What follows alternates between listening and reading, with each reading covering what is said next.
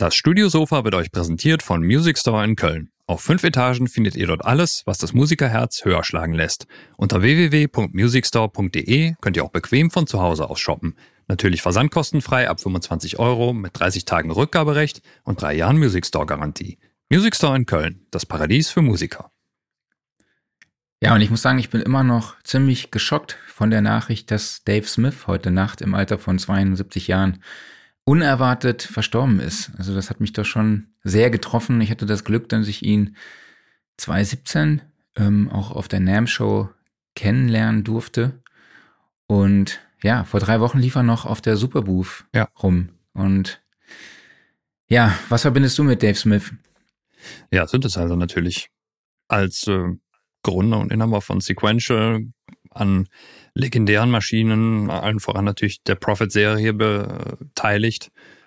Miterfinder von MIDI. Also, ja, das muss man sich jetzt einfach mal auf der Zunge zergehen lassen. Ne? Und dann natürlich jetzt in, in den letzten Jahren zuerst unter DSI, also Dave Smith Instruments, mit neuen Instrumenten wieder, wieder auferstandenen Prophet-Reihe oder vorher halt äh, Geräten wie dem Evolver, dem Tetra, dem Morpho und so weiter und so mhm. fort. Und jetzt auch wieder unter dem Namen Sequential, den hat er ja wieder zurückbekommen.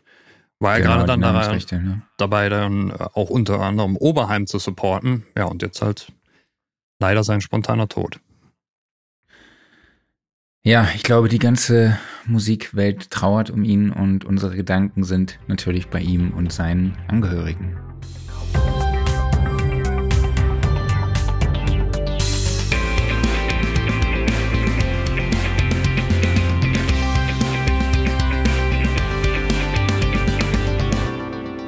Ja, Studiosofa, der Sound and Recording Podcast, Ausgabe 116. Schön, dass ihr da draußen alle wieder dabei seid und ich spreche wie immer mit meinem Wing Wingman Klaus Beetz. Ja, und ich mit meinem ebenfalls Wingman Mark Bohn. Genau, was es damit auf sich hat, klären wir äh, später noch. Ähm, wir haben heute keinen Gast, weil wir sprechen über das Thema FreeVST ähm, wir stellen euch heute kostenlose Plugins vor, die ihr für das musikalische Sounddesign einsetzen könnt. Also Plugins abseits von EQ und Kompressoren. Und bei der Recherche ist uns aufgefallen, wie riesig einfach dieses Angebot ist. Es gibt ja eigentlich fast alle Funktionen, als kostenlose Tools. Ja, ja Wahnsinn. Ne? Du hast es gerade gesagt, so, wir haben heute keinen Gast, weil wir sprechen über FreeBSDs. Das klingt so, wie da will keiner drüber reden, ne? aber nee, das ist nicht ja, so. Ne? Weil sie keiner nutzt, ne? Ja, ja, genau, richtig. Und äh, das ist tatsächlich ein sehr, sehr gutes Stichwort, weil ich nutze sie auch nicht mehr. Also ich benutze ein einziges. Und äh, deshalb war es für mich auch relativ schwer, da nochmal reinzukommen. Ich habe das vor, als ich im Endeffekt losgelegt habe, also vor, vor gut 20 Jahren oder sowas, da habe ich auch ganz, ganz viel Freeware benutzt. Aber jetzt, ich heute, nee. Und das war sehr interessant, überhaupt nochmal einen groben Überblick sich zu verschaffen. Und dann eben, wie du gerade gesagt hast, von dieser kompletten Flut, die es auch damals schon gab, einfach erschlagen zu werden. Ja. Also was ich halt, ich habe auch ein, zwei, die ich ab und zu mal nutze. Ähm, bei der Recherche bin ich jetzt aber so vorgegangen, dass ich mir Tools rausgesucht habe, die ich oft und gerne verwende und dann aber geguckt habe, ja, welches Angebot gibt es denn da an FreeBSTs? So, ja, und da bin ich auch wirklich auf ein, zwei Sachen gestoßen, die ich jetzt in Zukunft auch weiter einsetzen werde, weil solche FreeBSTs immer sehr, sehr stark minimalisiert sind, würde mhm. ich jetzt einfach mal fast sagen. Ne? Sie sind immer auf gewisse Funktionen reduziert, weil sie ja auch oft irgendwie eine abgespeckte Variante von einem größeren Plugin sind. Ne? Bei manchen, manche Hersteller haben halt dann eine abgespecktere Version mhm. von ihrem großen Bundle oder großen Plugin äh, dann als kostenloses. Und ja, ich würde einfach mal sagen, wir machen jetzt erstmal Eigenwerbung und dann legen wir los. So machen wir das, jawohl. Also, Studioszene 2022, das Community-Event der Audiobranche findet am 23, am 30. und 31.8. im Rosengarten in Mannheim statt. Ich habe immer noch die ganzen diversen anderen Daten bei mir im Kopf so. Ich weiß ja nicht, wir haben es ja schon fünfmal neu angekündigt. Ähm, aber jetzt sind wir sehr, sehr zuversichtlich, dass es auch wirklich stattfinden ja. kann. Aktuell sieht es nicht nach einer neuen Welle aus. Und äh, ja, Infos dazu findet ihr unter studioszene.de. Dort findet ihr auch wirklich das ganze äh, Programm mit den hochkarätigen Referenten. Aber ich, mir ist einfach nochmal wichtig zu sagen, ähm, dass es auch eine Gelegenheit für alle ist, sich zu vernetzen, ne? zu networken, äh, Kontakte zu knüpfen, vor Ort sich zu treffen. Ich habe gestern eine Mail bekommen äh, von Fritz Frei, Frei der also der Chefredakteur vom Studiomagazin, der geschrieben hat, er freut sich wieder auf lebende Menschen. So, ja. ja hat Markus Bertram, Markus Bertram geschrieben, das hört sich so an, als äh, wären wir irgendwelche leblosen Reptilien. Aber ähm, genau, wir bauen auch eine Studiosofa-Ecke auf was äh, so als Chill-Out-Lounge gedacht ist, als Community-Treffpunkt. Und es wird dort auch Podcast Recordings geben. Ich lade auch andere Podcaster dazu ein, dort äh, unsere Referenten oder auch die Community zu interviewen. Und ja, es soll einfach, und es, ich bin mir sicher, es wird einfach ein geiles Event und genau. ich freue mich einfach schon riesig drauf. Äh, es sind auch super viele Aussteller jetzt schon am Start, die alle mega Bock haben, auch mal noch mal rauszukommen.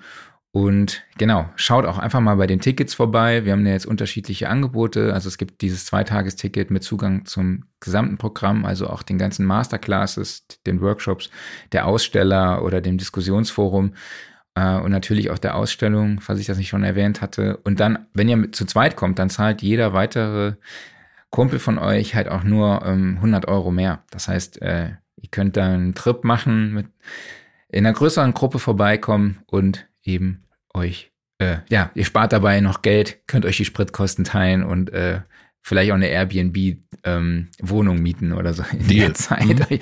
oder ein Doppelzimmer zu viert belegen, geht alles. Genau, also alle Infos dazu findet ihr unter studioszene.de oder auch in den Show Notes. Jawohl. Jo, dann fangen wir mal an mit unserem Thema Free VSTs. Ich stand die Woche vor dem Problem, dass ich so einen Tape-Stop simulieren wollte. Mhm. Ja, ähm, einfach so ein, so ein Bandstop, so ein Loop. Ne? Mhm. Alles fährt so runter und dann äh, kommt plötzlich der, der Riser und es geht dann wieder voll, geht, geht dann wieder voll auf die 12 los. Mhm. Und habe ich halt geguckt, was in meinem Stock-Tool, in meinem Stock so drin ist. Äh, auch Third-Party-Plugins geguckt und es war alles irgendwie so ein bisschen umständlich, fand ich. Und dann mhm. bin ich auf ich bin ja ein, ein Riesenfan so, von solchen Kassett-Plugins, also Sättigungstools in Form von ähm, Kassetten-Player. Und da bin ich auf Waves Factory Cassette Transport gestoßen. Wie gesagt, kostenloses Tool von Waves Factory, was äh, sogar die Geräusche eines Kassettenspielers simuliert. Das heißt, man kann auch quasi die Tastengeräusche so äh, von na, Black or White nachsimulieren, quasi ah. so, so in, dies, in diesem Style. Ne? Mhm. Du kannst dann auch die Lautstärke angeben, wie laut der Rewind oder der Forward oder der Stop oder Play-Button dann halt mhm. halt auch in dem Fall sein soll. Das fand ich auch irgendwie mega cool. Clevere Idee. Man kann die Rotator und die Switch, also genau, die Rotator Volume, das Rotator Volume kann man auch angeben, die Stop Time, Playtime und äh, ja, und noch Bandrauschen dazu. Wie gesagt, es ist echt ein ein geiles Tool, was halt einfach ähm, reduziert ist auf diese paar Features, mhm. aber hat echt gut funktioniert und ich bin mit dem Ergebnis mega happy. Läuft äh, unter Mac und Windows, gibt's als VST 3, VST normal, AU und AX, also in allen Varianten. Infos dazu findet ihr unter racefactory.com. Ich packe euch den Link und den Link zu allen Plugins, die wir heute vorstellen, natürlich auch in die Show Notes. Sehr, sehr cool. Ich finde das Interface sehr schön. Also es ist sehr, sehr sleek gehalten, sehr übersichtlich. Ne? Du hast vier Potis, zwei Sync-Schalter, dann halt eben in der Mitte die Transportkontrolle. Das war's aber auch schon. Und dann halt wirklich so ein, so ein dezentes grau-weiß mit so einer leichten Holzoptik an der Seite. Das ist schön übersichtlich. Ja. Also das ja, ist also ein generelles Problem, wo leider sehr, sehr viel Freeware darunter zu leiden hat, nämlich die Optik. Also, dass das UI nicht gut ist. Das stimmt. Aber ich glaube, da gibt es auch genügend äh, kostenpflichtige Plugins, die Def definitiv. auch nicht ja, ja. so geil sind. Genau, richtig. Das ist aber wahrscheinlich auch einer der Gründe, wo man am ehesten noch ähm, Aufwand und auch Geld sparen kann, nämlich die UI einigermaßen einfach zu halten. Ne? Das mhm. ist manchmal vielleicht nicht die beste Entscheidung oder halt auch manchmal wertet es das Plugin dadurch ein bisschen ab, aber ja, es ist verständlich einfach, warum es so ist. Und in dem Fall muss ich sagen, gut, Waves Factory ist natürlich dann auch jetzt eine etwas größere Company dahinter. Aber äh, nee, cool. Sieht äh, super gut aus. Also ich bin auch ein Riesenfan von Waves Factory Cassette. Also das finde ich echt mega geil. Alleine, dass man da auch die unterschiedlichen Kassettenformate irgendwie anwählen kann. Ne? Also mhm. das äh, ist ein sehr nostalgisches Gefühl irgendwie, was da natürlich auch bei mir mitschwingt. Ja, das stimmt. Gut. Okay, dann, äh, dann hast, was hast du uns als erstes mitgebracht? Ja, bei mir ist es dann zuerst das eine kostenlose Plugin, was ich noch benutze, nämlich Vital, der Synthesizer. Den habe ich schon öfters erwähnt und er ist er ist quasi Freeware, also man, man kann ihn kostenlos benutzen. Es gibt aber auch Kaufversionen davon, die bieten keine zusätzlichen Funktionen, sondern es gibt entweder eine, eine Plus-Version für 25 Dollar oder eine für 80 Dollar, das ist die Pro-Version.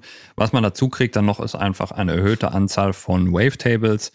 Plus noch, man hat dann Zugriff auf, auf Beta-Versionen, mehr Support und so weiter und so fort. Aber die Funktionen sind gleich. Es gibt noch Skinning und sowas. Also äh, nichts, was jetzt irgendwie tonalen Unterschied machen würde. Mhm. Und ähm, was an Vital so toll ist, ist es erstmal, es ist ein unglaublich mächtiger Synthesizer. Also das ist ein Wavetable-Synthesizer, drei Oszillatoren, zwei Filter, ähm, riesige Modulationssektion. Alles funktioniert via Drag and Drop. Ähm, du ziehst einfach einen Modulator irgendwo drauf, Intensität hoch und so weiter und so fort. Modulatoren modulieren Modulatoren und so weiter und so fort. es gibt links, äh, es gibt Stereo-Modulation, was total geil ist, also wo dann einfach halt mal links was anderes passiert als rechts. Generell Parametervielfalt ist riesig groß. Was toll ist, ist, die Performance ist super von dem Ding. Es gibt ähm, irgendwie so vereinzelte Aussagen mal wieder darum, dass Leute große Performance-Probleme damit haben. Ist bei mir nicht der Fall. Meine Uraltmühle hier, die stemmt noch richtig viele Stimmen mit dem Teil. Ähm, das UI ist gewöhnungsbedürftig, muss ich sagen, ist sehr minimalistisch. Und ja, einfach durch die Funktionsvielfalt muss man sich ein bisschen durchfuchsen. Wenn man es aber einmal durchschaut hat, dann lässt sich das Teil sehr, sehr, sehr gut bedienen. Und allgemein muss ich sagen, also der hält klanglich halt mit allen kommerziellen Synthesizern mit. Ist ein sehr moderner Sound, ist natürlich durch, also eher so geht in, geht in die Richtung eines, zum Beispiel eines Massive oder auch eines ähm, Pigments. Und das also als, als kostenloses Plugin super gutes Teil. Absolute Empfehlung. Also ich finde die Website ist echt auch fancy. Also ja, auch super simpel. Ne? Äh, bewegt und mhm. äh, sogar bei den bei der Preisübersicht, bei ja. den einzelnen Angeboten, verändert sich die Hintergrundfarbe. So, es ja. sieht echt fancy aus. Also ich habe gerade gesehen, es gibt auch eine Subscription, ein Subscription-Modell für 5 Dollar im Monat. Genau, gibt's auch. Wo man dann auch so Subscriber-Only-Packs erhaltet. Richtig, also es Und, ist halt ähm, äh, einfach um den, äh, so, um den Entwickler noch ein bisschen zu unterstützen. Matt Title heißt er, glaube ich, der hat vorher mal den Helm-Synthesizer unter anderem entwickelt. Und ähm, ja, es ist nur zu empfehlen. Also gerade halt, wer äh, kreatives Sounddesign mit sehr, sehr vielen Modulationen machen will, äh, für den ist das eine absolute Waffe. Cool. Ähm, dann habe ich mitgebracht Engelin Audio Organism. Mhm. Ist leider Mac-only. Also das, darauf bin ich gestoßen, weil ich einfach so ein Fan von StepFX bin. In Logic habe ich das ein oder andere Mal auch schon hier erwähnt, also eine Multi-FX-Tool. Und Engelen Audio ähm, habe ich auch, glaube ich, schon mal öfter hier erwähnt. Mhm.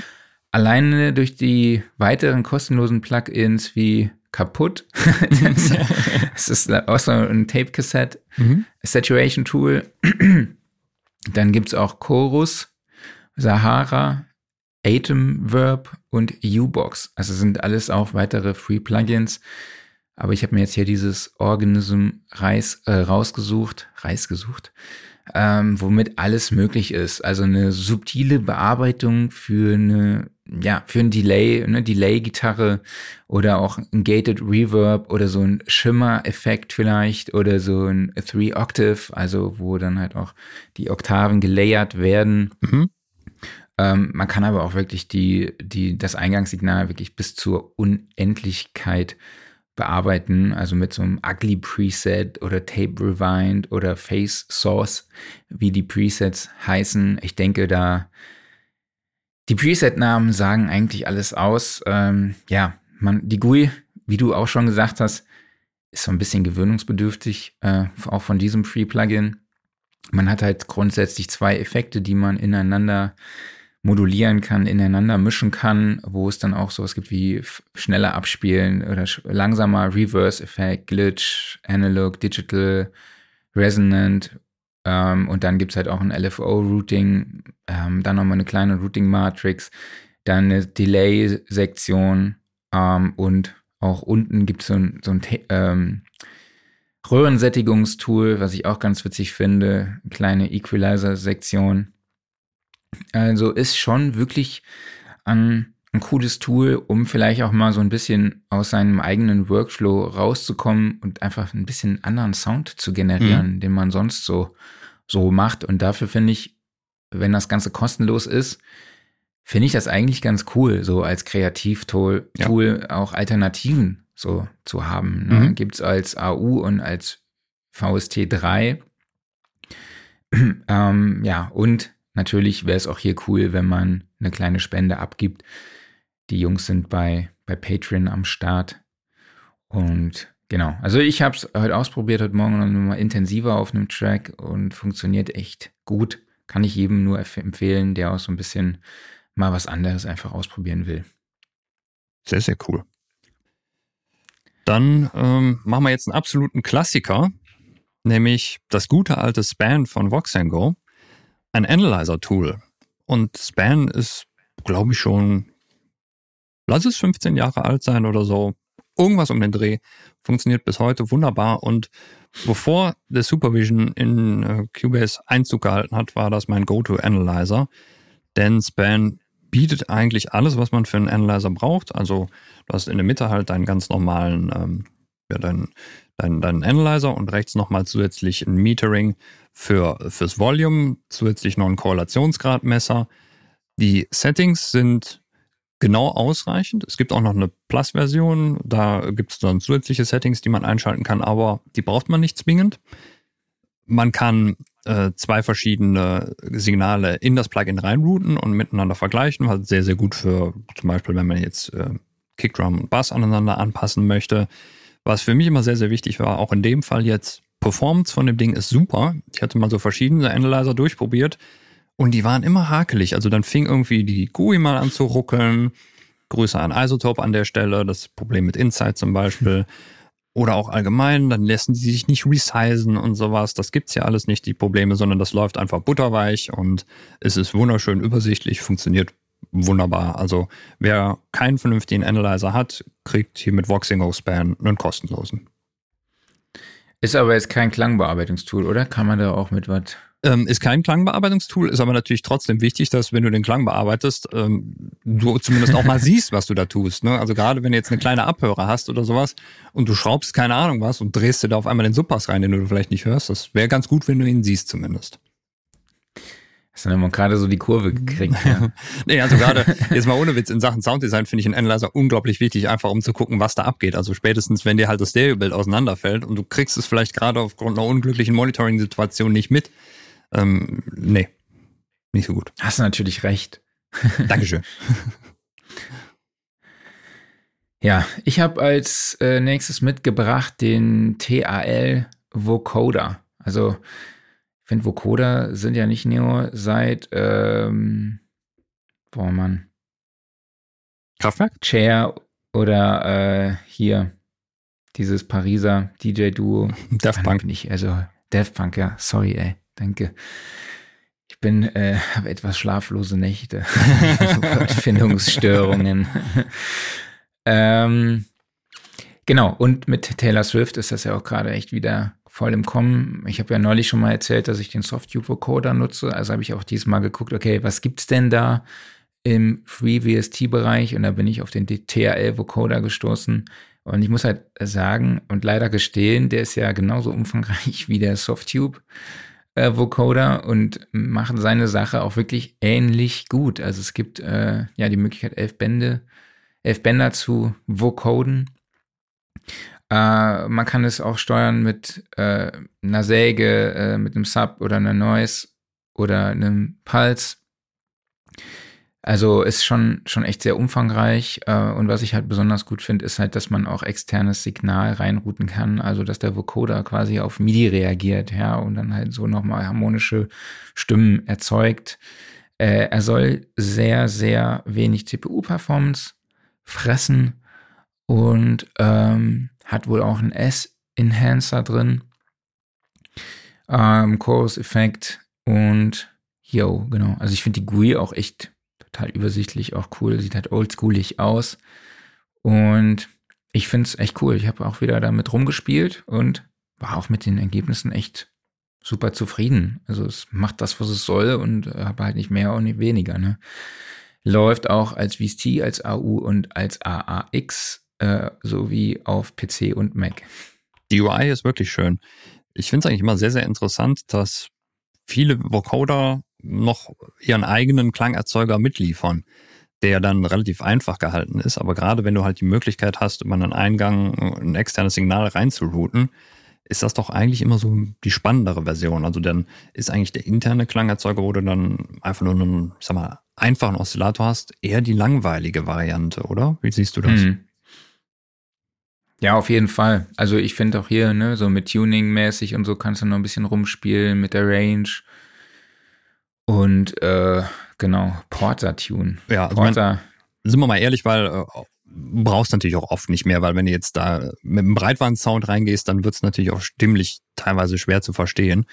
Aber ähm, du kannst natürlich auch mit einem Simple Sound reingehen. Und dann finde ich es immer interessant, dass die Leute sich trotzdem noch die Mühe machen, also das ist jetzt eher positiv gemeint, ähm, und noch so eine simple Oszillator-Sektion mit reinpacken, weil eigentlich bräuchtest du es ja gar nicht. Ne? Aber ja gut, dann hm. hast du hm. halt so, so ein All-in-One-Tool. Ich habe ja. lange kein Software-Vocoder äh, mehr benutzt. Irgendwie, wenn, wenn Vocoder, dann hole ich meinen Microcork raus und wird da reingequatscht. Ja, das stimmt, ey. Das war ja damals auch dann so eine Renaissance, ne? Mhm. Also, ich habe das, das hat man auch viel oft auf der Bühne gesehen, ne? Ja, total. Gerade dieses, äh, da wo das Schwanenhalsmikro einfach noch schon mit dran gepackt ist, genau. Ne? das ist, springt genau. einem so ins Gesicht. Äh, ja. Klingt auch immer noch super. Sehr cooles Teil. Genau. THL, äh, THL, sagt man eigentlich THL-Audio oder sagt man TAL? Ich habe keine Ahnung. Auf jeden Fall ist das ja auch eine, die haben ja noch weitere, auch kostenlose Plugins. Ähm. Wollte ich sagen, ist eine Software-Schmiede, die, finde ich, immer mal so ein bisschen unterm Radar verschwindet und das völlig zu Unrecht, weil die richtig gutes Zeug haben. Ja, die haben ja auch diesen, äh, diesen Juno-Chorus, genau. glaube ich. Ja. Ne? Juno, Juno 6 oder Juno, genau. Und ähm, ja, die haben auch viele coole andere Sachen. Ja. Synthesizer. Der Sampler ist super von denen. Kürzlich haben sie einen Drum-Sampler noch rausgebracht, der, glaube ich, so ein bisschen an Battery angelehnt ist. Aber allgemein, der, der THL-Sampler ist super.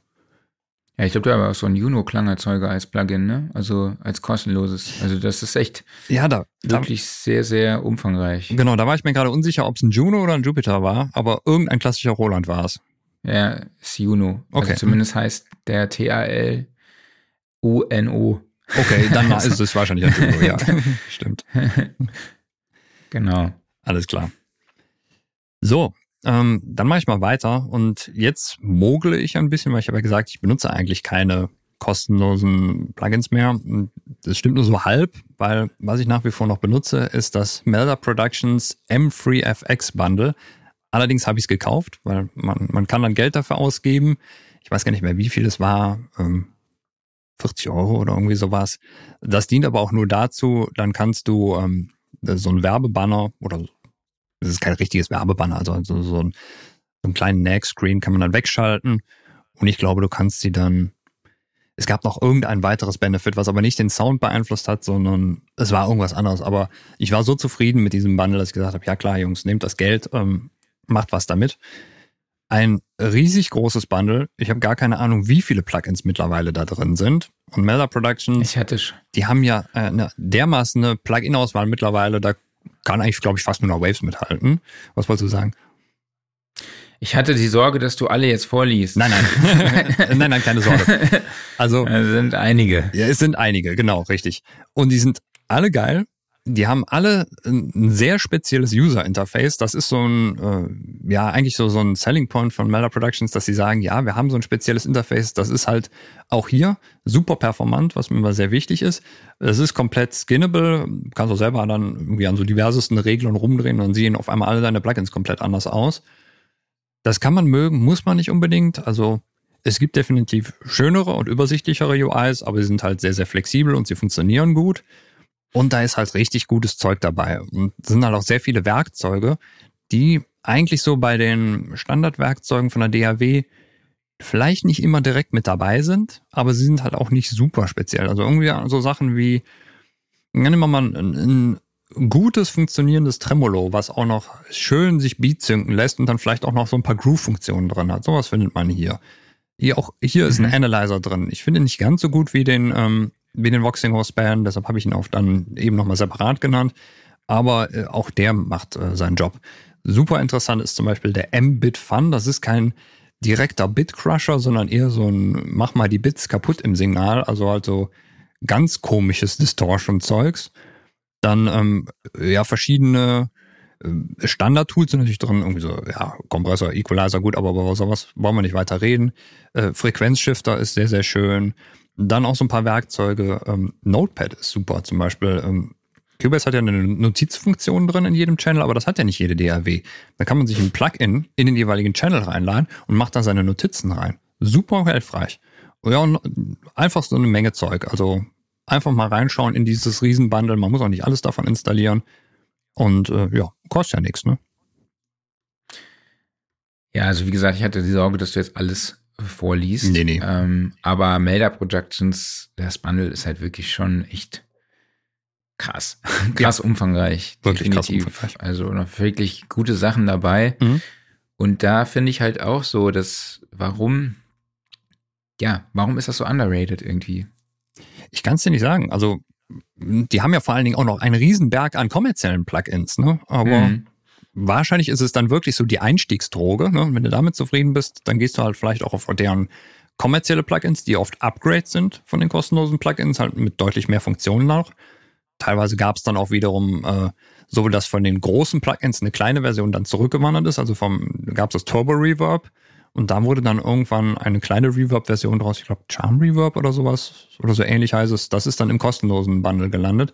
Aber die machen auf jeden Fall einen, einen super guten Job und äh, vor allen Dingen sind die sehr, sehr fleißig, auch was die Pflege von ihren Plugins angeht. Also da kommen immer wieder neue Versionen raus mit Bugfixes, mit Performance-Verbesserungen und sowas. Also die laufen immer sehr, sehr gut.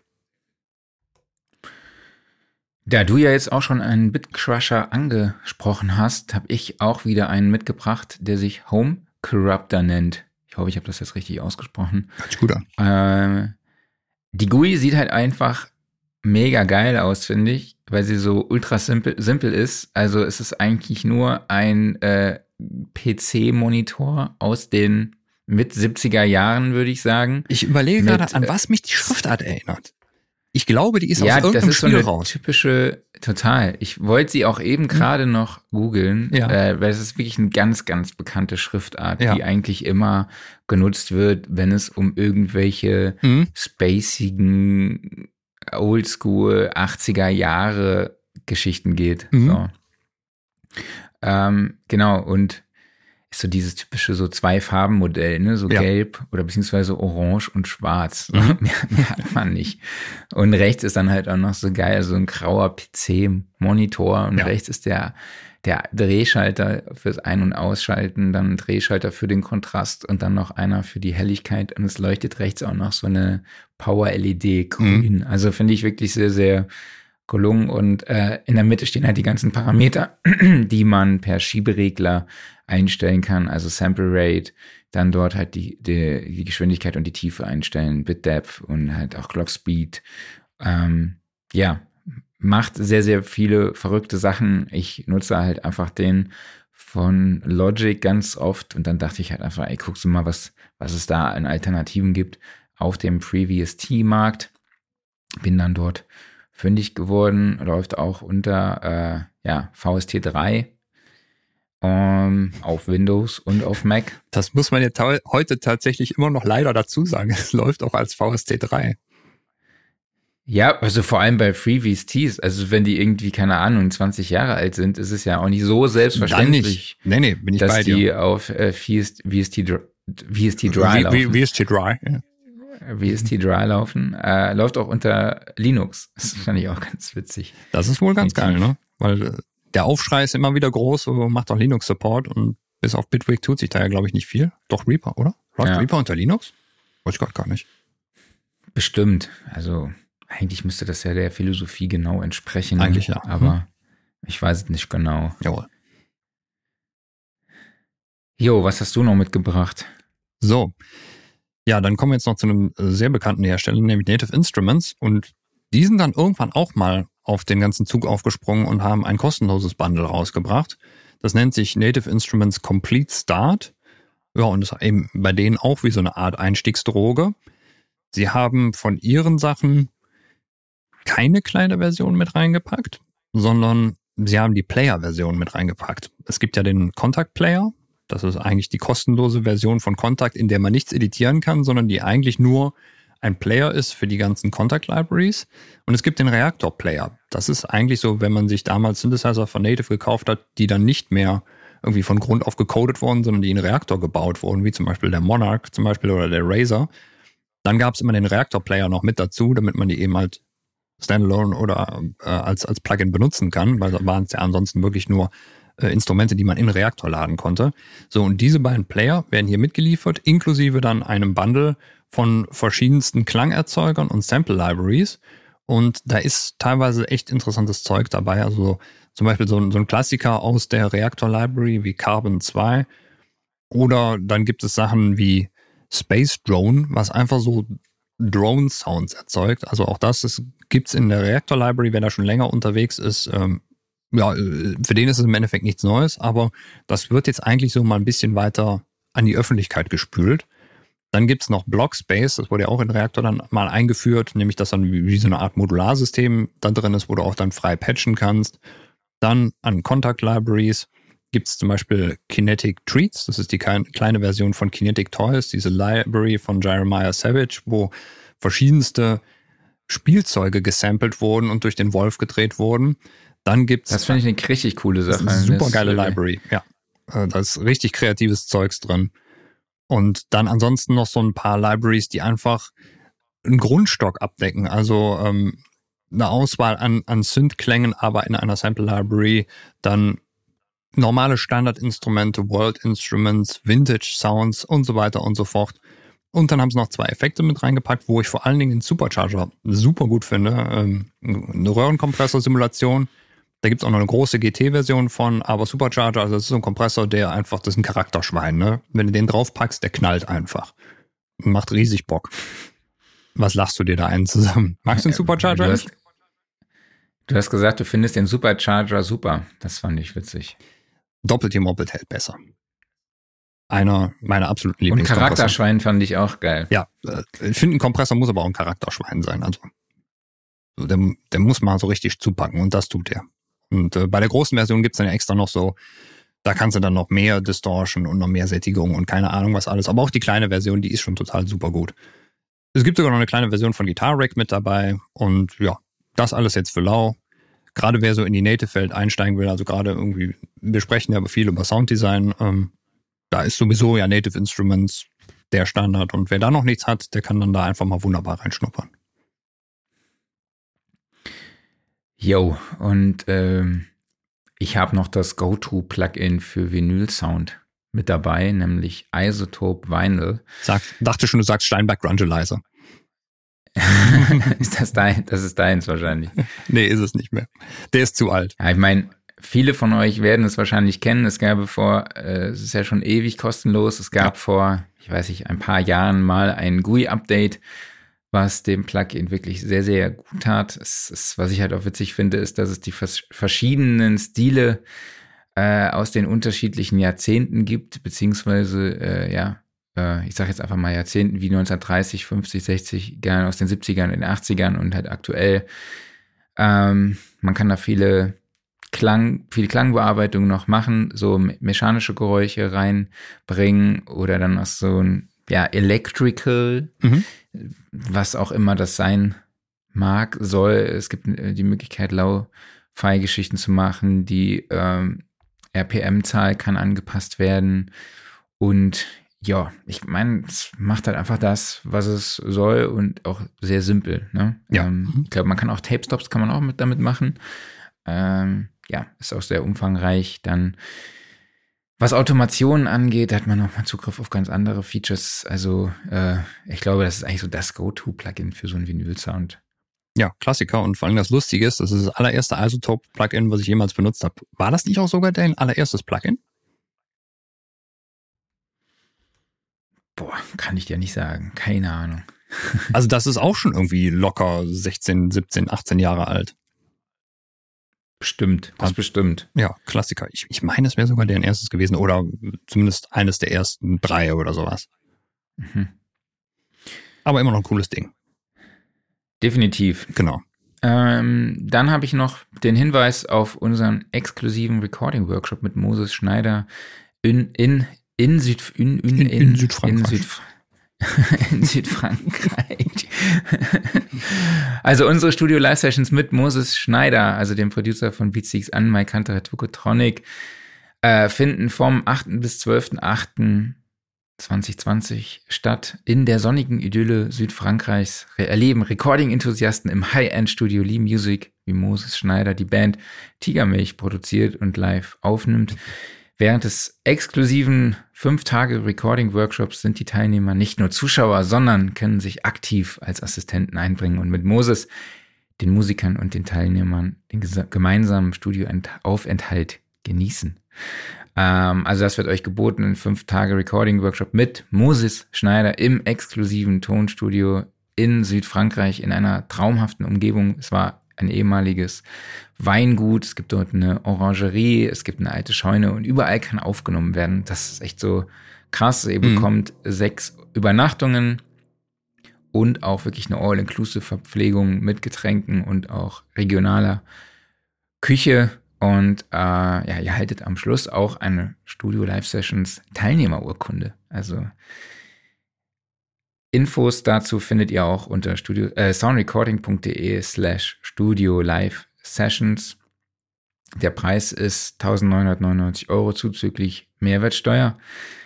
Das ist viel Geld. Das ist mir klar oder uns klar. Allerdings muss man halt dann auch überlegen, was man dafür bekommt. Ja, also äh, was zahlt man für einen Urlaub? Ne? Mit sechs Übernachtungen ja. und all-inclusive. Da zahlst du ja auch schon 1000 Euro oder mhm. so.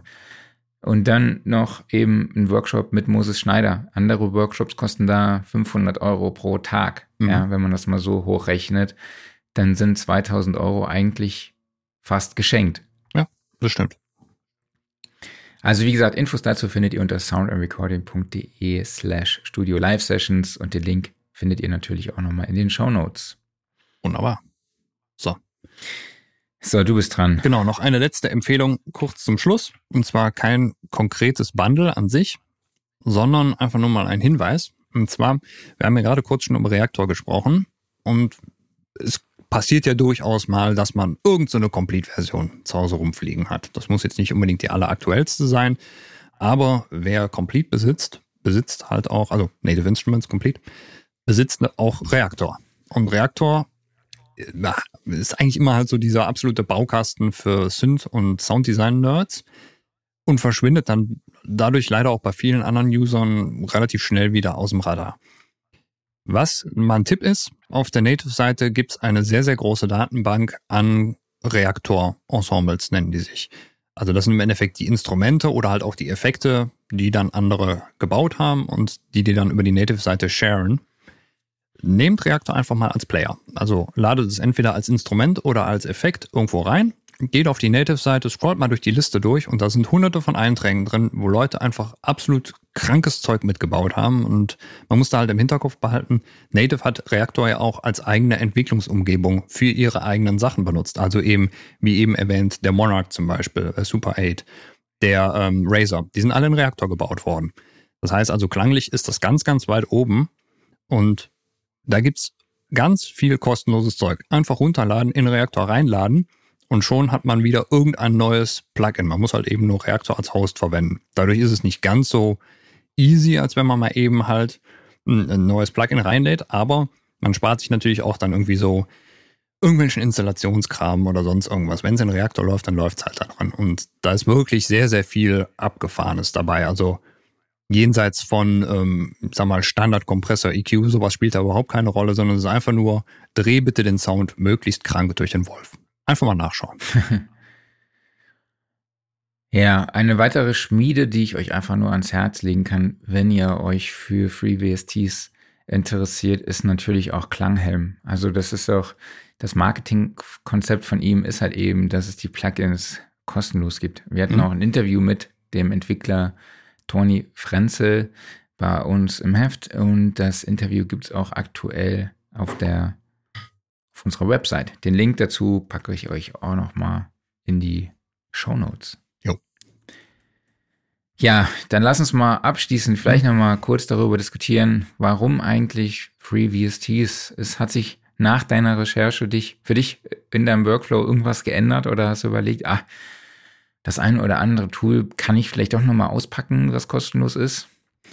Nee, für mich hat sich nichts geändert, aber das liegt nicht unbedingt an den FreeVSDs, sondern es liegt einfach an der Tatsache, dass A, das, was jetzt mittlerweile mit den DAWs mitgeliefert äh, wird, ist halt sehr, sehr umfangreich und B, mein Plugin-Stock ist halt auch wirklich groß.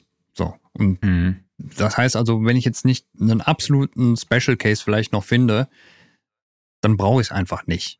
Und das ist aber auch insofern dann ich habe ehrlich gesagt auch keine Lust mehr, noch mehr Plugins zu installieren, muss ich sagen. Deshalb kaufe ich auch so selten jetzt noch Plugins, weil ich es einfach nervig finde mittlerweile. Weil du musst immer noch gucken dann halt, dass es immer noch vernünftig läuft. Du möchtest es ja auch später nochmal öffnen.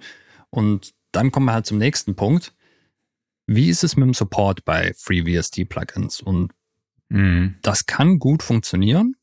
Sieht man ja zum Beispiel eben bei äh, Sachen wie jetzt nehmen wir, nehmen wir mal Vinyl zum Beispiel von Isotope, was es dann heute immer noch gibt, aber da steckt ja auch eine große Company dahinter. Wenn jetzt jemand aus, aus Spaß und als Hobby einfach ein Plugin baut, dann kann es natürlich sein, dass er irgendwann einfach nicht mehr daran weiterarbeitet und dann wird es vielleicht nicht mehr supported. Was natürlich schade wäre eigentlich. Klar, es ist kostenlos, aber trotzdem, wenn es dann halt das neue Lieblingsplugin wird, dann möchte man es ja eigentlich auch gerne möglichst lange benutzen. Und wenn der Support dann irgendwann wegfällt, das kann ja auch bei kommerziellen Plugins passieren, aber da ist die Wahrscheinlichkeit nicht so groß. Ja, gebe ich dir recht. Es gab ja vor kurzem auch diese eine Software-Schmiede, die sich aufgelöst hat und danach waren halt alle Plugins auch kostenlos. Mhm. Ähm, aber da haben natürlich auch alle gesagt, ja, was passiert, wenn ich mir die jetzt runterlade und nutze und dann habe ich danach keinen Support mehr und die werden halt nicht weiterentwickelt äh, was ist, werden die M1 kompatibel, laufen die dann dort auch äh, oder was, wie verhält es, verhält es sich mit Rosetta? Also äh, ja, THL habe ich auch tatsächlich nur auf meinem alten MacBook zum Laufen gekriegt. Also beim M1 gibt es ja scheinbar noch Probleme, äh, kann aber auch an mir liegen. also wenn ich jetzt nicht meine Hand für ins Feuer legen. Ähm, Genau, das ist natürlich ein, ein Thema, absolut. Aber wenn man jetzt, ich glaube, bei Vinyl, wie du schon gesagt hast, finde ich, es ist einfach ein minimalistisches Tool, was das macht, was es soll, äh, braucht wenig Performance und dann kann man da auch gerne mal drauf zurückgreifen. Und ich finde es halt echt cool, auch mal so ein bisschen Alternativen einfach zum Stock zu haben. Ne? Ich finde jetzt vor allem beim klar, so ein Bitcrusher oder so, ja, oder ein Distortion-Tool, die machen ja eigentlich auch immer das Gleiche und irgendwie, wenn man die biegt und dreht, dann bekommt man auch irgendwo immer einen sehr ähnlichen Sound halt raus. Allerdings finde ich es schon immer mal inspirierend, andere Plugins auszuprobieren und dann auch mal vielleicht seinen Workflow zu crashen, zu verändern und einfach mal andere Wege zu gehen. Dafür finde ich es halt cool. Und selbst wenn man es verwendet und nutzt und dann feststellt, ach nee, irgendwie klingt mein altes doch geiler, so, was ich dann nicht ver ver verwendet habe. Ne? Das finde ich interessant, dass du es gerade gesagt hast. Also gerade im Bezug auf Distortion finde ich, ähm, dass die eben überhaupt nicht gleich klingen. Also gerade Distortions, muss ich sagen, habe ich gerne sehr, sehr, sehr ja, viele ich meine, verschiedene. Ja, bei Bitcrusher meine ich. Also ich meine, im Prinzip, ja, unterscheiden sie. Klar, Distortion hat man aber auch tausende, ne? Gibt es ja auch tausende, äh, auch Free, Free, da gibt's äh, Genau. Und äh, äh, was wollte ich sagen? Jetzt habe ich, hab ich einen verloren. Achso, ja. Das klang jetzt alles bisher so negativ, aber äh, das ist überhaupt nicht so gemeint, weil, ich meine, das ist jetzt halt einfach die Situation, ähm, in der wir arbeiten und wir haben halt schon seit diversen Jahren immer mal wieder Plugins dazu gekauft. Wenn du jetzt anfängst oder überhaupt dir einfach mal vielleicht ein neues, neues Setup zusammenbauen willst, dann ist eigentlich dieser Free-Bereich mittlerweile so unglaublich geil, weil A, Auswahl und B, Qualität vor allen Dingen mittlerweile.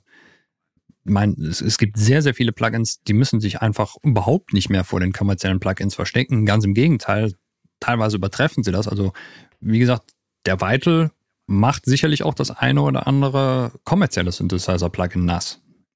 Und das wird bei anderen äh, Plugins ähnlich sein. Es gibt einen kostenlosen Clone vom FabFilter Pro Q.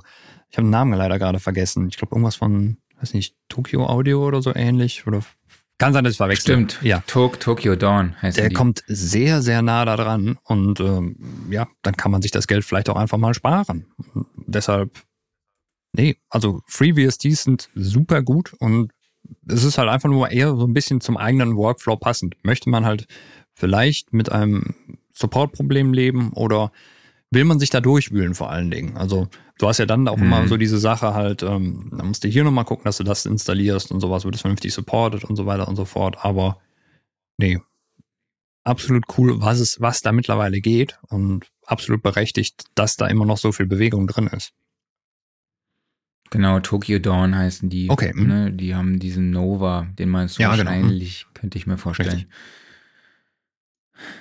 Jo, ähm, ich glaube, abschließend gibt es ja gar nichts mehr zu sagen. Also du hast gesagt, das klang jetzt alles so negativ. Ich habe eigentlich versucht, so ein bisschen positiv zu sein und es als Chance zu nutzen. Ja, ist es auch. Äh, genau, um auch einfach verschiedene Klangvarianzen zu haben. Ne? Also mhm. klar, bei Distortion, ich hatte das eben auf Bitcrusher bezogen. Ähm, also da ist meine Meinung einfach, oder das empfinde ich so, dass die jetzt nicht alle so krass unterschiedlich klingen. Ähm, aber vielleicht gibt es ja auch mal einen anderen Workflow. Da gibt es vor allen Dingen schöne Grüße an Naturia, äh, welche die ihre Bitcrushers grundsätzlich smoothen, was überhaupt nicht geht. Also die Bitcrusher von Arturia, so sehr ich diese Plugins liebe von denen, die sind furchtbar. Okay. Ja, weil die eben nicht crushen, sondern die machen zwar äh, Smoothen. Da ist ein Smoothing drüber, wodurch der Sound dann halt weich wird. Also als ob du den Sound noch filterst zusätzlich. Und das ist ganz, ganz furchtbar. Also es ist nicht so, dass es dann anfängst zu knarzen und sowas, sondern nee, es ist einfach nur äh, irgendwie kaputt, aber weich. Als ob du ein Saxophon drüber legst. Als ob du so ein Saxophon drüber legst. genau. Besser kann man es nicht sagen. Äh, jo, ich glaube, da kann man das Thema abschließen. Ja, wie gesagt, alle Infos dazu findet ihr in den Show Notes. Äh, auf die Website packe ich euch dann auch noch die Videos dazu ähm, und eine kleine Beschreibung. Gut. Referenztrack. Referenztrack. Ja, normalerweise würden wir jetzt den Gast fragen, was ist denn ein Referenztrack für unsere wöchentliche Spotify-Playlist? Der Gast ist nicht da, der ist, äh, ja, deshalb, Mo, Mr. Bogen gekommen. Was mit Ihnen? Was haben Sie uns mitgebracht? Ja, ich habe den Track dabei mit dem Namen She's All I Wanna Be von der kanadischen Sängerin Tate McRae. Läuft aktuell im Radio hoch und runter. Ist äh, produziert von Greg Kirsten, ähm, hat den Song auch zusammen mit McRae geschrieben. Der hat bereits mit Künstlern wie Adele, Kelly Clarkson, Paul McCartney, Pink und auch den Foo Fighters gearbeitet. Also da steckt jede Menge Erfahrung, jede Menge geile Credits stecken da drin. Und ja, der Track, der hat sowas Pop-Punk-mäßiges, Synth-Pop und halt auch Alternative Pop-Rock-mäßiges. Also vielleicht habt ihr den schon gehört. Es ist wirklich so ein klassischer Radiosong, der durch sein Abtempo auch irgendwie eine gute Laune erzeugt. Aber er läuft auch einfach so nebenher irgendwie. Also ich finde den Track irgendwie cool. Mhm. Er gibt mir irgendwas. Ich glaube, durch diese gute, durch diesen gute Laune-Vibe. Mhm. Aber irgendwie, es fehlt auch was. So. Also der Track hat auch eine Länge von drei Minuten 20, was einem dann auch echt schon irgendwie sehr lange vorkommt, weil der Refrain einfach so oft wie, gefühlt wiederholt wird. Ähm, aber ich mag den Song trotzdem. Also hört einfach mal rein. Ich finde, äh, es ist wirklich ein aktueller Pop-Song. Also, aber ich denke, wenn er jetzt am Anfang durch diese Palm-Mute-Gitarre, wenn da jetzt irgendwie der Sänger von My Chemical Romance singen würde, dann würde das auch passen. Mhm. also es ist für mich auch echt wieder, ähm, ja, ein Zeichen dafür, wie viel einfach die Stimme ausmacht, die das Genre einfach mitbestimmt. Na, mhm. Also wenn da jetzt jemand, wenn er jetzt der Sänger von Blink drüber singen würde, dann wäre das wahrscheinlich ein Pop-Punk-Track. Ne? Wie gesagt, und wenn der Sänger von My Chemical Romance drüber singen würde, dann wäre es wahrscheinlich ein Emo-Track oder so, ja. Und wenn der Sänger von Catcar drüber singen würde, dann wäre es wahrscheinlich irgendwie ein deutscher Indie-Pop-Track. also es ist echt, und so ist es irgendwie gefühlt halt auf einer Ebene, gerade mit Ed Sheeran und äh, Dua Lipa und Co. so. Mhm. Also es ist echt sehr, sehr aussagekräftig, wie die Stimme da nochmal ihr es dazu gibt. Sehr cool. So, ich habe was sehr von cool. Poets of the Fall mitgebracht, einer finnischen Band, die meiner Meinung nach äh, irgendwie mal so langsam richtige Welterfolge feiern müsste. Eigentlich tun sie das vielleicht auch schon, nur sind irgendwie im Mainstream, glaube ich, noch nicht angekommen. Wer melancholischen Poprock mag, muss diese Band hören. Und die haben ein totales Händchen dafür, einfach leicht traurige Songs zu schreiben, die aber trotzdem einfach gut nach vorne gehen und die eine total schöne Atmosphäre haben, liegt unter anderem auch, muss ich sagen, an der geilen Stimme von äh, Sänger Marco Saestro. Und bekannt geworden sind die durch einen Track, den sie zum Soundtrack vom ersten Max Payne, dem äh, Game, beigesteuert haben. Der Song läuft im Abspann des Spiels und heißt Late Goodbye. Das ist auch der Song, den ich auf die Playlist packe. Ist halt eine so eine Akustik-Gitarrenballade. Erst so in der zweiten Strophe, da kommen dann halt auch Drums und Strings noch mit dazu. Aber eigentlich ist es halt hauptsächlich wirklich so die Stimme des Sängers und die Akustikgitarre, die halt den, den Song trägt. Und das fand ich damals, als ich das Spiel durchgespielt habe, so interessant. Also ich meine, wer Max Payne gespielt hat, weiß, es ist, ein, es ist zwar ein Shooter, aber halt, halt eine hochdramatische Story. Und das Spiel endet halt auf einer sehr traurigen Note. Und dann hast du halt, du hast es zwar geschafft, aber du hast einen Abspann und dann einen traurigen Song, der dazu läuft.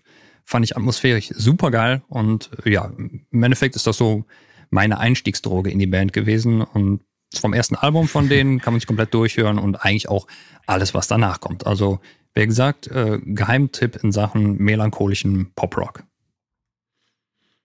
Ja, und ich meine, Marco Saresto ist ein sehr bekannter Saarländer. Den habe ich nicht verstanden. Okay. Schau dir doch nochmal die, die Schreibweise an von seinem Namen. Meinst du, weil da Saar dran ist? Ja. Yeah. Ja, was haben wir noch? Ich bin ein Satiriker. Und der war gut. der war nicht schlecht, ne? Der war gut. Mhm. äh, was haben wir noch? Wir haben noch Eigenwerbung. Mhm. Der Tonstudio Guide. Also unser Tonstudio Guide, den findet ihr unter www.soundrecording.de slash Tonstudio minus Guide und dort bauen wir das größte Tonstudio-Verzeichnis im deutschsprachigen Raum auf. Also egal, ob ihr Werbemusik produziert, ob ihr ein Studio habt und nur Recordings macht oder ob ihr Hip-Hop produziert, ob ihr Filmmusik macht, egal, ihr könnt euch dort eintragen, euch registrieren und euch und eure Arbeit und euer Studio oder und euer Unternehmen halt präsentieren bei uns auf der Website. Das Ganze wird aber natürlich auch dort äh, gepostet oder gehostet, wo auch Suchende sind, also beispielsweise bei unseren Schwestermagazinen Gitarre und Bass, Sticks.de, Keyboards.de oder Production Partner oder für alle, die für die Filmmusik oder Werbemusik interessant ist, ähm, die finden dort den Tonstudio Guide auch bei Film und TV Kamera oder bei W&V, also Werben und Verkaufen. Und wir haben dort eine, über, eine Reichweite von über 100.000 Menschen im Monat im deutschsprachigen Raum. Ähm, der Basiseintrag ist kostenlos. Es gibt aber auch zwei kostenpflichtige Formate ähm, die sich in dem unterscheiden, dass ihr eben ähm, dort auch Videos einbetten könnt. Ihr könnt einen längeren Beschreibungstext uns schicken oder ihr könnt ähm, ja eure Referenzen einbetten mit einem Player und und und. Also wie gesagt, die Infos findet ihr unter Tonstudio äh, nee, soundrecording.de slash tonstudio-guide. So viele URLs, die ich heute hier vorlesen muss. Mhm. Ähm, Klaus packt das Ganze auch gerade in die Kommentare im Video. Um, ähm, aber ihr findet den Link natürlich auch in den Show Notes. Richtig. Workflow der Woche. Hast ja. du was mitgebracht? Genau. Was mir mal aufgefallen ist, ist, wenn du ähm, Signale denoist, dann gibt es irgendwann den Punkt, wo es nicht mehr wirklich weitergeht. Und zwar dann, ich weiß nicht, dann greift der Dinosaur nicht mehr wirklich. Also gerade wenn du halt sehr, sehr viel ähm, entfernen musst. Und dann habe ich einfach mal probiert, funktioniert das so, ähnlich wie beispielsweise bei einem Kompressor, wo man ja auch mal sagt, wenn man die Last halt äh, von nicht so stark auf einen Kompressor verteilen will, dann packt man mehrere hintereinander. Geht das bei einem Dinosaur auch? Äh, siehe da, geht sehr, sehr gut sogar. Und äh, das hätte ich gar nicht erwartet, aber tatsächlich sind so zwei Dinosaur hintereinander, die so moderat arbeiten. Je nach Situation, es klappt nicht immer, ähm, gar nicht mal so verkehrt. Also gerade wenn du halt äh, die Noiser hast, die mit Automatik arbeiten, also zum Beispiel jetzt hier die aus RX, wenn du die in adaptiven Mode schaltest, dann nehmen die sich gegenseitig schon deutlich die Arbeit ab. Und aus irgendeinem Grund funktioniert das halt besser, als wenn du sagst, so, äh, ich nehme nur einen, aber lass den dann doppelt so viel machen. Keine Ahnung warum.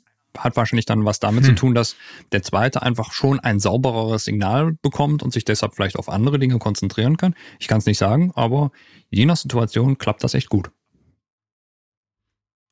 Cool, das muss ich auf jeden Fall mal ausprobieren, wenn die Klimaanlage wieder zu laut ist. Zum Beispiel, ja. Aber was ich halt auch äh, immer feststelle, ist, dass die Klangqualität halt schon so ein bisschen drunter leidet. Ne? Vor allem so in den Höhen, aber oft kriegt man halt auch bei Sprache jetzt immer irgendwelche Zoom-Recordings, wo halt dann oben, oben sowieso schon einiges fehlt. Ne? Eben, genau. Und ich muss sagen, also ich finde gerade die Isotope, ähm, die Noiser, die haben schon richtig geile Qualität. Dann haben wir noch unseren Offline-Modus. Jawohl. Ich weiß nicht, wer uns auf Instagram folgt, der wird gesehen haben, dass Klaus und ich die Woche im Kino waren. Also letzt, letzte Woche. Letzte Woche. Hm? Letzte Woche waren wir im Kino, nämlich in Top Gun 2 Maverick. Und äh, das war richtig ja. geil. Ne, es war echt geil, ne? Ja. Also es war, wir haben uns erstmal so ein Partnermenü gegönnt mit einem halben Liter Softgetränk und einer äh, Jumbo Popcorn Kiste, würde ich schon fast nennen. Ja, und ich wäre fast fast äh, umgekippt bei den Popcornpreisen mittlerweile. Das ist schon krass. Ja, absolut. Also Aber das war schon echt krass. War auch nötig. Aber ich, aber ich fand den Film echt geil, muss ja. ich sagen. Aber äh, ich bin ja auch, ich, hab, ich weiß nicht, wie oft ich den ersten Teil gesehen habe in meiner Kindheit. Ähm, dadurch habe ich auch viele Hommagen an Teil 1 äh, feststellen können. Und ähm, ja, ich mir hat so ein bisschen Kenny Loggins gefehlt. Mhm. So ein bisschen mehr Kenny Loggins. Ja. Hätte ich mir gewünscht. Genau, war nur am Anfang mal äh, kurz so ein bisschen und dann irgendwie nicht mehr. Ich hatte gehofft, der läuft vielleicht nochmal im Radio irgendwo im Hintergrund oder so. Oder einfach, ja. wenn es nochmal dann so richtig losgeht, dann kommt jetzt noch einmal Danger Zone und gib ihm, aber nee. Ja, also die 80s Mucke hat so ein bisschen gefehlt, aber ich glaube, das haben sie auch schon ganz gut gemacht. So ja. wirkte der Film halt, ich glaube auch schon ein bisschen authentischer. Ich fand die Story auch okay. Also mhm. die fand ich auch, ich dachte jetzt, oh mein Gott, was machen die jetzt so, ne? Wie wird die Story? Klar, mit dem Goose, dem Vater, äh, mit dem Sohn von dem Goose und so, das war in der einen Szene vielleicht ein bisschen übertrieben, ne, so, wo er dann halt auch am Piano sitzt und da denselben Song spielt wie sie damals und mhm. äh, hat einfach original auch den Rotzfänger äh, diese Fliegerbrille auf, dann so ein Unterhemd und ein Hawaii-Hemd drüber, also genau wie in der damaligen Szene. Da dachte ich so ein bisschen so, ah ja, okay, ich weiß, was sie damit erreichen wollen in dem Film, aber ich fand es ein bisschen drüber. aber äh, nee, aber das Highlight waren die Stühle, ne? Erzähl mal. Ja, die Stühle waren super. Wir haben, äh, ich habe keine Ahnung, wie man diese Technik nennt, also diese so D-Box heißt es. Okay, äh, so Wackelstühle halt im Kino. Und äh, das muss ich sagen, ist ein idealer Film dafür, weil ja, du hast Bewegungen drin, nämlich auch äh, einfach immer passend zur Kameraperspektive. Also du siehst dann halt immer, äh, du guckst dem Piloten ins Gesicht rein und der Jet kippt halt nach links, rechts, oben, unten, keine Ahnung wohin und der Stuhl folgt halt entsprechend. Und dann auch wenn du dann so Nahaufnahmen von den Triebwerken hast, wo das dann halt so hochgefahren wird und dein Stuhl, der vibriert einfach passend dazu. Ich muss schon sagen, der Effekt war richtig geil und der war auch richtig gut dosiert. Also man musste sich kurz am Anfang wieder dran gewöhnen und dann war es cool. Und dann war es einfach Teil der Gesamtatmosphäre. Und das ist so ein Film, da lohnt sich das absolut, muss ich sagen. Ja, ich fand es auch mega gut. Also die Situation war so, dass ich die Tickets bestellt habe und dann gesagt habe, Klaus, krass, guck mal hier, was ist denn das für ein Mist? So nach dem Motto. Und Klaus hat das gar nicht verstanden, dass ich es so meine und meinte, boah, geil, lass machen, so, ne? dann dachte ich so, ach komm, wenn er sich so darüber freut, dann machen wir das so. Und ich fand es auch echt geil. So, am Schluss hat auch jemand gefragt, und lohnt sich das? Und dann habe ich, hab ich gesagt, ja. Ja, definitiv. Es hatte schon was, ne? Mhm. Wir hätten die Intensität auch noch einstellen können, ne? Also, stimmt, äh, ja. die war bei uns irgendwie auf Mittel. Ja. So, aber hat auch irgendwie gereicht. Also Hat ich gereicht, ja, ja. Das Mhm. Gefühl gehabt, dass ich da noch mehr Power gebraucht hätte, ja. Mhm. Und wir haben uns ja auch dann das Ende, den Abspann bis zum Schluss angeschaut und dann auch Hans Zimmer entdeckt, ne? In den Credits bei Genau. Synth Programming. Das Wahrscheinlich konnten sie sich für mehr nicht mehr. Nee, leisten. Synth Programming war Kevin Schröder. Hans Zimmer, hat der nicht so den ganzen Soundtrack gemacht? Oder war das äh, hier Sach, Sachnamen? Ah, Jetzt gerade vergessen. Ich- Wer ist er denn? Kenny Loggins, meinst du? Nee, nee, nee, nee. Äh, Moment, das muss ich jetzt gerade gucken. Ich, war guck jetzt- gerade, aber Ich kannst du selber. der hätte den kompletten Soundtrack gemacht. Harold Faltermeyer, Ja? der, der hatte doch im, genau den Hauptteil gemacht. Genau, Hans Zimmer hat noch irgendwie assisted und äh, ja. Genau, das, da- also, ja, aber ich weiß auf jeden Fall, dass er bei Synth Programming auftauchte. Genau. Sein Name. Genau, aber Harold Faltermeyer, ja. War da auch mit am Start. Das stimmt. Das wusste ich gar nicht, tatsächlich. Also Excel F ist ja einfach ein Knaller, ne? Jetzt sind wir auch wieder in den 80ern, ja. Ja. Nee, aber äh, absolute Empfehlung der Film. Also wer, wer den ersten Teil mag, mag auch diesen Teil. Und ja, mehr muss man eigentlich gar nicht sagen. Schön, dass mal wieder ein Fliegerfilm lief. Ja. Ich sehe hier gerade, was du hier reingeschrieben hast und ich sage einfach nur, bitte nicht spoilern. Nein, mache ich nicht. Äh, wir bleiben in den 80ern. Stranger Things, äh, vierte Staffel, ist jetzt nicht ganz komplett rausgekommen. Zwei Folgen fehlen noch. Die kommen dann, ich glaube, Anfang Juli. Und ja, ich hab's. Nein, ich, ich muss anders anfangen. Meine Frau hat gesagt so, oh, hier, vierte Staffel ist da, wir, wir müssen gucken. Und äh, wir mochten beide die dritte Staffel nicht. Und deshalb hatte ich wenig Bock, da jetzt sofort einzusteigen, sondern habe gedacht, so, ja, komm, können wir demnächst gucken, wenn es vielleicht auch komplett schon da ist. Aber sie war auf einmal total drauf, sagte, hier, komm, nee, müssen wir jetzt gucken, müssen wir gucken. Ein Glück haben wir es gemacht. Ist geil. Ist wirklich geil. Also ähm, Ja? ist nicht ganz so wie die erste Staffel, aber ich würde sagen, auf jeden Fall hält es mit der zweiten Staffel klar mit. Und äh, nee, ich bin begeistert. Also sie haben richtig die Kurve gekriegt, wieder was Story angeht. Sie haben auch wieder die Kurve gekriegt, was Ernsthaftigkeit angeht. Es ist vielleicht ein bisschen viel Slapstick-Humor drin. Das ist, das ist noch so das Letzte, was aus der dritten Staffel übergeblieben ist, was halt vielleicht ein bisschen gestört hat. Aber ansonsten, nee, die Atmosphäre ist wieder da. Es sind leider mittlerweile halt echt viele Charaktere und verschiedene Plätze und deshalb springt die Handlung immer mal wieder. Aber es sind ein paar coole Twists drin. Und ansonsten, so was die ganze Aufmachung angeht, sieht gut aus. Und ja, Dramatik ist da, macht richtig Bock. Ja, da habe ich auch ein bisschen Sorge, deshalb haben wir auch noch nicht angefangen. Nee. Wobei Also fang an, macht Bock. Meine Frau auch gerade nicht so, äh, sie, sie hat den Trailer gesehen und meinte, das wäre eine ihrer aktuellen Situation zu spannend. Ich habe einen Trailer gedacht und habe gedacht so, oh nee, das ist ja irgendwie, man nimmt die dritte Staffel und übertreibt noch mehr und äh, nee, aber zum Glück ist es genau das Gegenteil. Also Ja, ich hatte so ein bisschen Sorge, weil ähm, ich die dritte Staffel echt nicht so geil fand ja, die du. und ich die erste Staffel einfach mega cool fand. Mhm. War einfach, genau. Und äh, hatte so die Befürchtung, dass sie es versauen mit der Mhm. vierten und dass das dann irgendwie so so Lost 2.0 ist oder so. Nee, nee, also versauen werden sie es, wenn sie jetzt so weitermachen, definitiv nicht. Man muss natürlich sagen, es sind nicht mehr so die äh, niedlichen kleinen Kiddies, die in ihrem Keller äh, D&D spielen, sondern die sind halt jetzt älter geworden und dann ist halt irgendwie so dieses ganze Teenie-Gedönse mit drin und sowas. Klar, bleibt halt Mhm. nicht aus, ne? Aber ähm, nee, also es ist auf jeden Fall äh, dicke Empfehlung. Ja. Dann haben wir noch dabei ähm, den Gear Corner, ne? Ah ja, den gibt's ja auch noch, richtig. Dann machen wir das fast vergessen hier. Jawohl. Ähm, So, wo sind wir dann jetzt? Ja, jetzt sind wir eigentlich auch wieder bei einem Plugin, was optisch, ja, das könnte auch so aus den 80ern stammen. Ne? Damit könnte man auch ein geheimes Labor unter Hawkins steuern. Ne?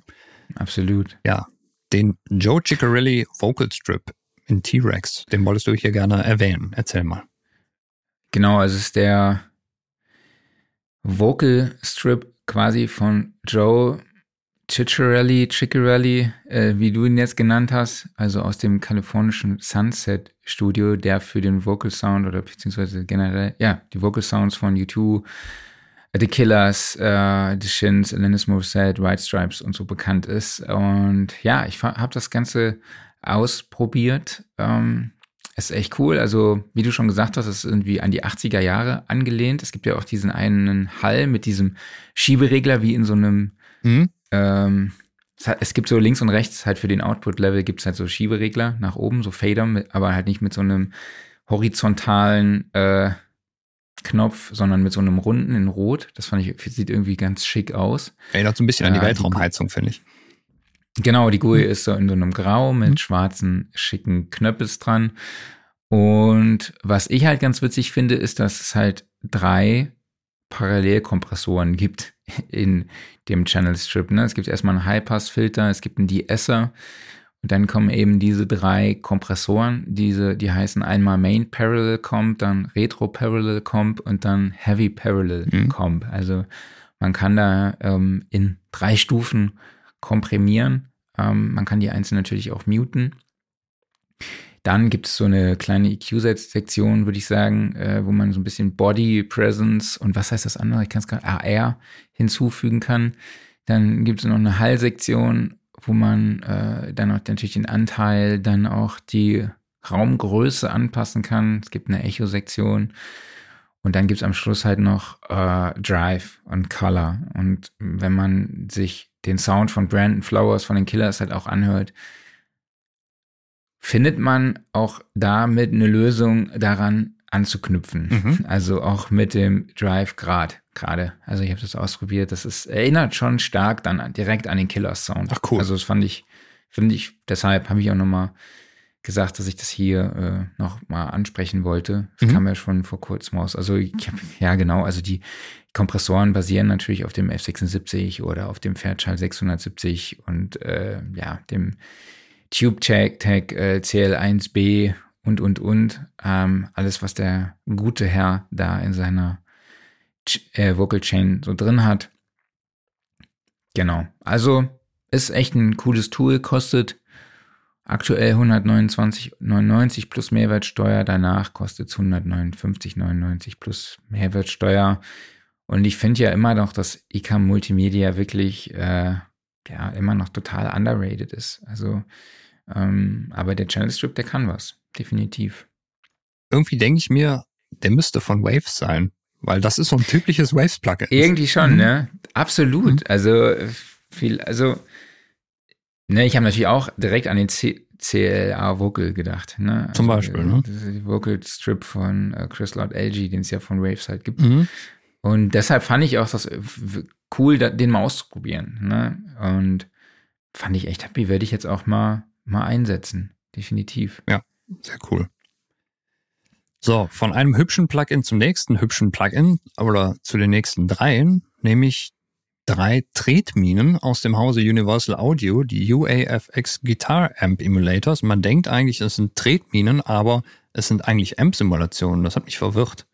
Ja, aber optisch ja, sind sie sehr bist total, was man, woran man wirklich merkt, dass du total verwirrt mhm. bist, mhm. es sind gar keine Plugins. Das sind hardware tretminen Okay. Ja. Also es sind wirklich Tretminen in okay. echt zum Anfassen, in, in, so in Haptik und so. Also äh, die gibt es in den Formaten Ruby, Woodrow und Dream, die äh, ja die unterschiedlichen Charakteristiken von diversen bekannten Gitarrenverstärkern äh, simulieren, zum Beispiel, also klar, amerikanischer Röhrenverstärker, klar, ist ein Fender, dann britischer Röhrenverstärker, ist klar, ist auch halt, äh, also das eine ist ein Fender, das andere ist ein Vox und bei dem dritten ist es, äh, denke ich mal, irgendwas in die Marshall-Richtung. Ich bin mir nicht mehr 100% sicher. Ja, die Pedale kosten 399 Euro und ich kriege die auch demnächst zum Testen und dann kann ich euch noch mal mehr verraten. Aber was ich wirklich ganz cool finde, ist, dass bei den äh, Tretminen, also bei den Pedals, der Fokus auf die Klangcharakteristik der einzelnen Amps gelegt wurde. Also ähm, so zum Beispiel äh, das bei dem Vovox, ach, bei dem Vovox, ey. Bei dem Vox, Vox. steht zum Beispiel dann halt dieser typische britische Klang äh, im Vordergrund und auch mit den Features der Amps. So, also es ist dann halt äh, nicht einfach hier hasse Treble Bass und äh, mit und halt irgendwie Drive und so, ähm, sondern du hast dann halt auch diverse andere Features, die ich jetzt hier auf den Bildern nicht erkennen kann. also es ist halt, die, hier ist auch die, die Rede von Custom Boosts.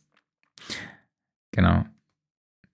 Äh, ja, wie gesagt, ich hoffe, dass ich euch da bald mehr berichten kann. Aber das ist ja mal super spannend, weil ich war echt äh, hundertprozentig äh, überzeugt, dass das Plugins sind. Und ich sehe jetzt gerade, irgendwie muss das an mir vorbeigegangen sein, dass äh, UA auch Gitarrentreter jetzt baut. Das, nee. Ja, das ist auch ein Gut, ist auch nicht meine Baustelle. Ne? Ist, ist nicht ja. meine Baustelle, aber die sehen ja richtig schön aus, die Sachen, die sie da haben. Und ja, wenn das typisch Total. die UA-Qualität ist, dann äh, muss ich sagen, finde ich den Preis auch gar nicht mal verkehrt. Nee. Und ich bin halt gespannt, wie sie sich im Recording darstellen ne? Mhm. oder schlagen gegenüber anderen. Ja, vielleicht auch gegenüber Plugins oder mhm. gegenüber meiner Captor-Box. Ähm, klar, aber mit, dem, mit der Ox waren sie ja schon im Gitarrensegment unterwegs. Mhm. Ne? Schon. Aber ja, jetzt mit drei unterschiedlichen Tretminen, die verschiedene, die unterschiedliche Gitarrenamps simulieren. Das ist ein neuer Weg. Bin ich gespannt. Ich habe ja auch hier meinen Vox Tone Lab LE, mhm. was ich dann auch mal in den Vergleich werfen werde und bin gespannt auf das Ergebnis. Nice. So, dann haben wir noch ein äh, neues Mikrofon. Das ist jetzt kein Plugin aus dem Hause DPA und ähm, ist ein Bassdrum-Mikrofon war jetzt auch nicht das, wo ich DPA direkt in Verbindung mitbringen würde. Und auch sehr interessant, ein Kondensatormikrofon. Nicht wie eigentlich sehr, sehr oft bei Bassdrum-Mikrofons ein Mikrofons, Mikrofonen, ein dynamisches Mikro, sondern ein Kondensatormikrofon. Was, hast du im Vorgespräch schon gesagt, ist natürlich sehr schön einfach. Könnte dann vielleicht auch noch ein bisschen feiner auflösen und gerade so ein bisschen mehr Knack reinbringen. Und interessant ist, wenn man sich mal so hier die die technischen Daten anguckt, dann schreiben sie, also erstmal die Frequenzrange ist halt von 20 Hertz bis 20 Kilohertz. Die geben zusätzlich an eine effektive Frequency Range, Abstand 20 Zentimeter, gehen sie von 40 Hertz bis 18 Kilohertz. Ja, gut, ist für Bassdrum wunderbar. Und dann haben sie einen leichten Boost eingebaut. Der ist aber nicht im Bassbereich, sondern der ist bei 10 Kilohertz. Und das finde ich jetzt für einen, für einen Bassdrum-Anschlag schon eigentlich relativ hoch angesetzt, aber äh, trotzdem sehr, sehr interessant. Also nicht, dass du ein, ein, ein Mikrofon hast, was extra nochmal ein bisschen Schub gibt, sondern eher den Knack betont. Mhm. Ja. ja, ich bin gespannt. Ist ja ein Kondensatormikrofon, ne? Hast ja, du, genau, habe ich gesagt. Hm? Und ja, das mit den Sync-K gibt halt einen knalligen Kick, ne? Genau, muss man sich einfach mal anhören. Und ansonsten ähm, ja, es ist halt ein Bassdrum-Mikrofon. Ne?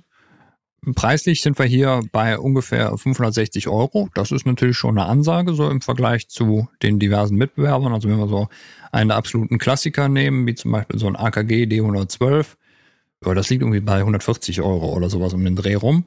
Aber ähm, ja gut, okay, ne? Ist halt DPA.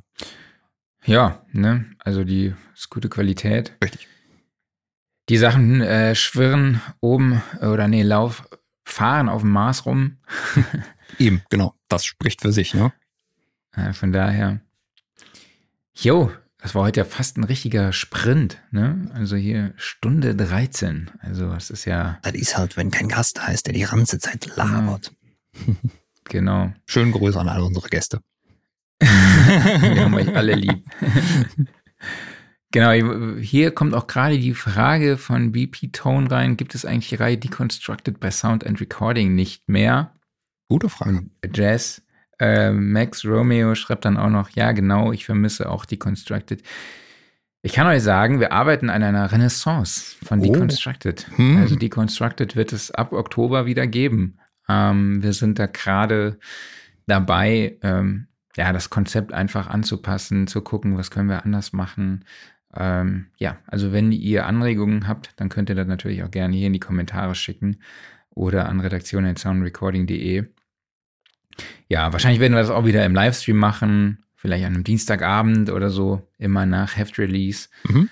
wo ihr dann auch äh, live dabei sein könnt, Fragen stellen könnt und dass man das einfach auch nochmal so zu so einem Happening hier online macht, auch wenn uns der Cool. Online-Content so ein bisschen auf den Sack geht. Mhm. Aber ich glaube, das ist trotzdem nochmal eine gute Möglichkeit für euch da draußen auch ja, interaktiv dabei zu sein und persönlich in Kontakt mit den Jungs zu kommen. Genau. Genau, und vielleicht gucken wir mal, welche Tracks wir da machen. Lassen wir uns alles mal, mal überlegen, ob wir vielleicht auch mal alte Sachen machen oder immer nur aktuellen Kram. Ob wir uns auf verschiedene Genres fokussieren. Mal gucken, was da so bei rumkommt. Wir würden ja ganz gerne auch mal so ähm, das neue Hip-Hop, Hip-Hop-Genre beleuchten Mhm. was ja auch richtig abgeht so. Ähm, genau, es bleibt, wird spannend, glaube ich, für uns alle. Stay Und tuned. ich freue mich, dass die Jungs, dass wir das wieder jetzt ins Leben rufen. Genau. Aber wieder mit Schlagerduo Henning und Christoph, oder? Natürlich, mit wem sonst? Sehr gut. Das, ich dachte, das muss ich jetzt nicht nochmal neu erwähnen. Ja, hätte ja sein können, dass das irgendwie war selbstverständlich. neues Personal oder sowas, aber nee, die Jungs kann man nicht ersetzen. Nö, nö. Nee. Die sind unersetz unersetzbar. Ja. Gut. Jo, dann würde ich sagen, war es das für diese Woche nochmal die, der Hinweis, kauft ein Ticket für die Studioszene, äh, meldet euch für unseren Newsletter an, kauft das Heft, kommt auch die Tage irgendwann raus. Ich Mhm. weiß nicht, hast du schon eins? Nee, ich habe noch keins. Okay. Ähm, meldet euch für den Tonstudio Guide an. Mhm. Abonniert uns dort überall, wo ihr uns sowieso schon hört und abonniert. Immer schön auf die Glocke setzen, damit ihr immer wisst, wenn es ein neues Gelaber von uns gibt. Mhm. Und genau, wir machen eine kleine Sommerpause. Wir wissen noch nicht genau, ob es zwei oder drei Wochen sind. Das heißt, wir sehen uns entweder in zwei oder drei Wochen nochmal. Ähm, bis dahin helft weiter dort, wo ihr könnt. Könnt ihr unter spendenkonto-nothilfe.de. Und ich würde sagen, Vielen Dank macht's gut, an bleibt euch alle, gesund. dass ihr dabei wart. Vielen Dank an dich, Marc. Vielen Dank an alle unsere Gäste. Und dann sehen wir uns in zwei oder drei Wochen wieder. Bis dann. Genau. Äh, ja, hier von unserem schönen Studiosofa. Denn das wird präsentiert vom Music Store in Köln, dem Paradies für Musiker. Und ich sage Tschüss. Ciao, macht's gut.